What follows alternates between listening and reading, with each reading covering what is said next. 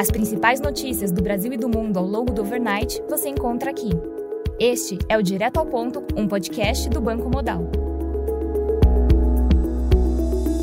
Bom dia e bem-vindos ao Direto ao Ponto. Hoje é terça-feira, dia 27 de junho, e estes são os principais destaques esta manhã. No Brasil, em relação ao Banco Central, Fernando Haddad disse que a expectativa para a reunião do Conselho Monetário Nacional é boa. Ministério da Fazenda acredita que poderá ser aprovada uma mudança no regime de metas de inflação para um sistema contínuo. No cenário fiscal, segundo o Globo, prefeitos pedem mais tempo para análise e debate da reforma tributária e reclamam de postura impositiva da Câmara dos Deputados. O setor do agronegócio e de serviços também pressionam por alterações. No entanto, Arthur Lira manteve a previsão de votação em plenário para a primeira semana de julho. Após críticas da Câmara dos Deputados às alterações do novo arcabouço fiscal, Rodrigo Pacheco defendeu as mudanças realizadas pelo Senado. Pacheco afirmou que as alterações foram realizadas em diálogo com a Câmara dos Deputados e colocou o Senado à disposição para esclarecimentos com os parlamentares. No cenário político, segundo o Globo, em nova rodada de articulação, presidente Lula deve entregar o comando da FUNASA para um partido do Centrão.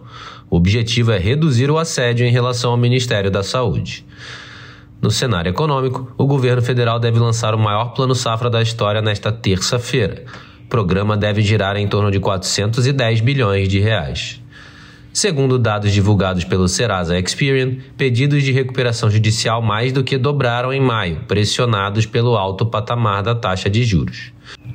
No cenário internacional, Gediminas Cincos, membro do Banco Central Europeu, afirmou que a autoridade monetária ainda não terminou o ciclo de alta e que não se deve desconsiderar a possibilidade de uma nova elevação da taxa de juros em setembro.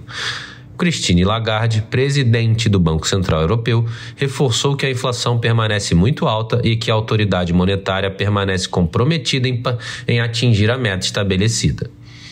Martins Kazaks, outro membro do Banco Central Europeu, disse que as apostas do mercado para o início do ciclo de cortes de juros no começo de 2024 estão erradas.